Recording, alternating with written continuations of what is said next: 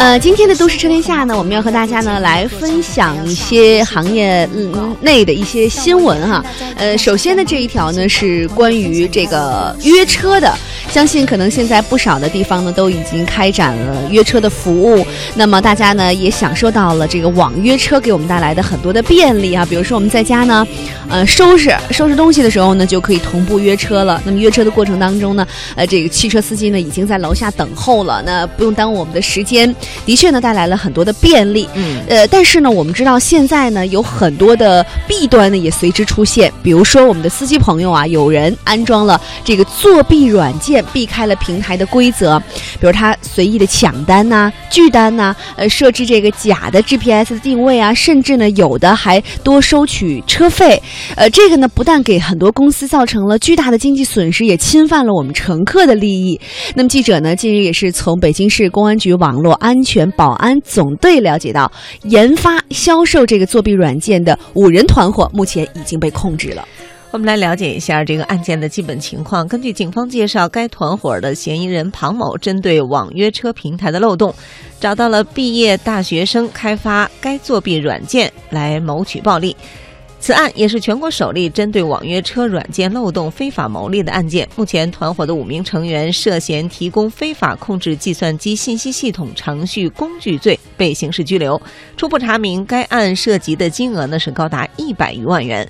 相关的网约车公司负责人表示，将会对使用该作弊软件的司机进行处罚。没错，我们来看一看这个案件当时发生的一些情况。是在今年的呃七月二十九号，北京市一家网约车的公司来到了这个保安总队进行报案，说我们在后台发现呀，最近有一段时间里总是有评价远远没有达到优秀级别的司机，一天内连连续好几个。单那都能够抢得到，那么发现了这种不正常的情况，所以呢就怀疑是不是有部分司机使用了作弊软件呢？该公司相关负责人表示，在网约车平台，司机派单呢，一般是综合乘客对司机的评价、距离等多方因素来考虑。这其中呢，就出现了司机认为的好单，好单可能是距离比较近的，也可能是路途顺畅不堵车的。那么随后啊，这家网约车公司呢就发现了有一个叫做刘星的男子呢，向网约车司机出售了一款作弊软件。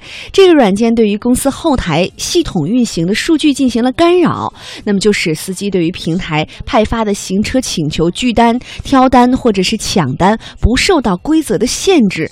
那么负责人就介绍了说，短期呢可能会导致有的乘客打不着车，或者无端被拒绝，等候的时间变长等等。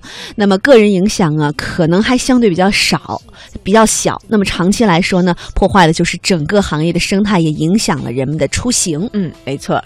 此外呢，网约车公司制定的规则是和奖励挂钩的。该该公司网约车司机一天可以拒两单左右，拒单多会影响指派率，司机行为违反规则会受到相应的处罚。如果完成全部的指派，则会得到相应的奖励。嗯，但是如果使用这个软件之后呢，呃，司机的行为就不受到了平台的控制了。如果违规了，也不会受到处罚，反反而呢会获得相应的奖励，造成公司的经济损失。那么根据这。这一家网约车的公司来统计呢，它的平台上有一万五呃一千五百万的司机，那么可能有三万多位司机都安装了这样的一款作弊软件，那么造成了公司的经济损失已经高达了六百多万元。嗯，真是一笔不小的收入啊。嗯，这是一种新型的犯罪，在全国尚属首例。记者日前从北京市公安局网安总队了解到，经过一个月的侦查，警方发现了一个作弊软件团伙，核心成员共有五人。这个团伙利用该网约车平台规则的漏洞，研制作弊软件来售卖牟利。嗯，那么办案的民警就说呀，这个团伙头目庞某呢，注册了一个叫做银川极限通讯中心的机构，并且在今年推出了这样的一款作弊软件，还宣传说可以改变司机被动的地位。把主动性掌握在自己手里。八月二十八号，北京警方在广州将五名嫌疑人全部控制。原本没想到这么顺利。办案民警介绍说，该团队人员分散，平时多是通过网络进行联系。此前的方案是准备三地抓捕，但赶到广州时，发现这些人都聚集在一个居民楼里。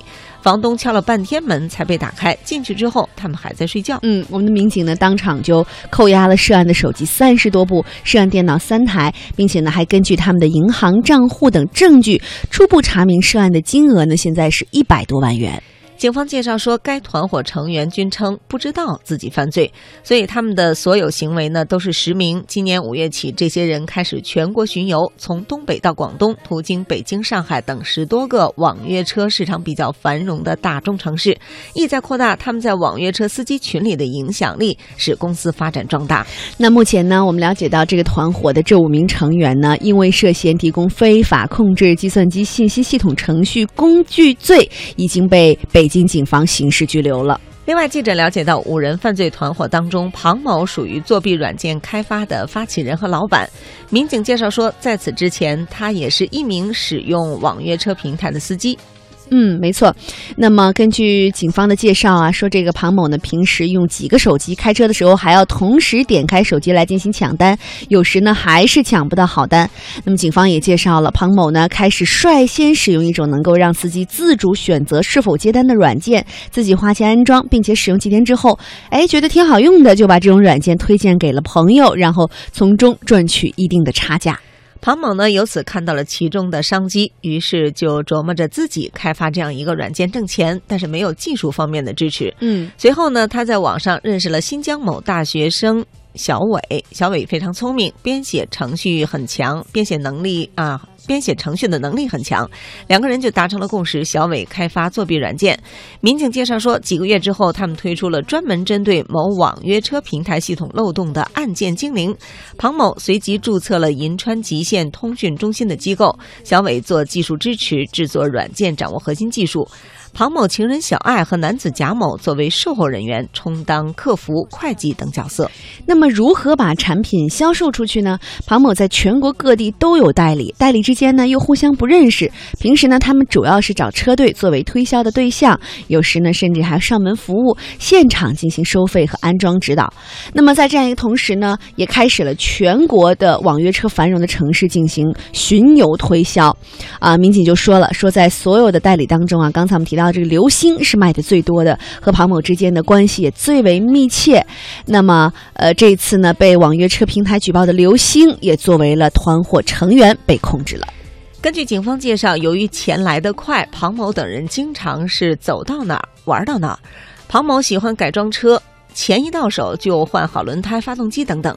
根据警方介绍，庞某等人在推销作弊软件的同时，也会出售全新未拆封的苹果手机，在苹果官网价格基础上再加八百元，而手机预装了他们开发的作弊软件。嗯，呃，那么近日啊，我们的记者从侦查员的手中呢看到庞某公司的报价宣传单。那么针对安卓、苹果不同版本的抢单器呢，收费标准也是各不相同。呃，司机呢可以一次性的结清或者。按月来进行付费，那么第一个月安装价格是八百，每个月续费六百，并且注明如果是五个人以上团购呢可以优惠。那目的呢就是为了在于增加顾客，同时呢公司仍在全国招销售代理，代理加盟费是两千元，嗯，卖够一百个代理费全免。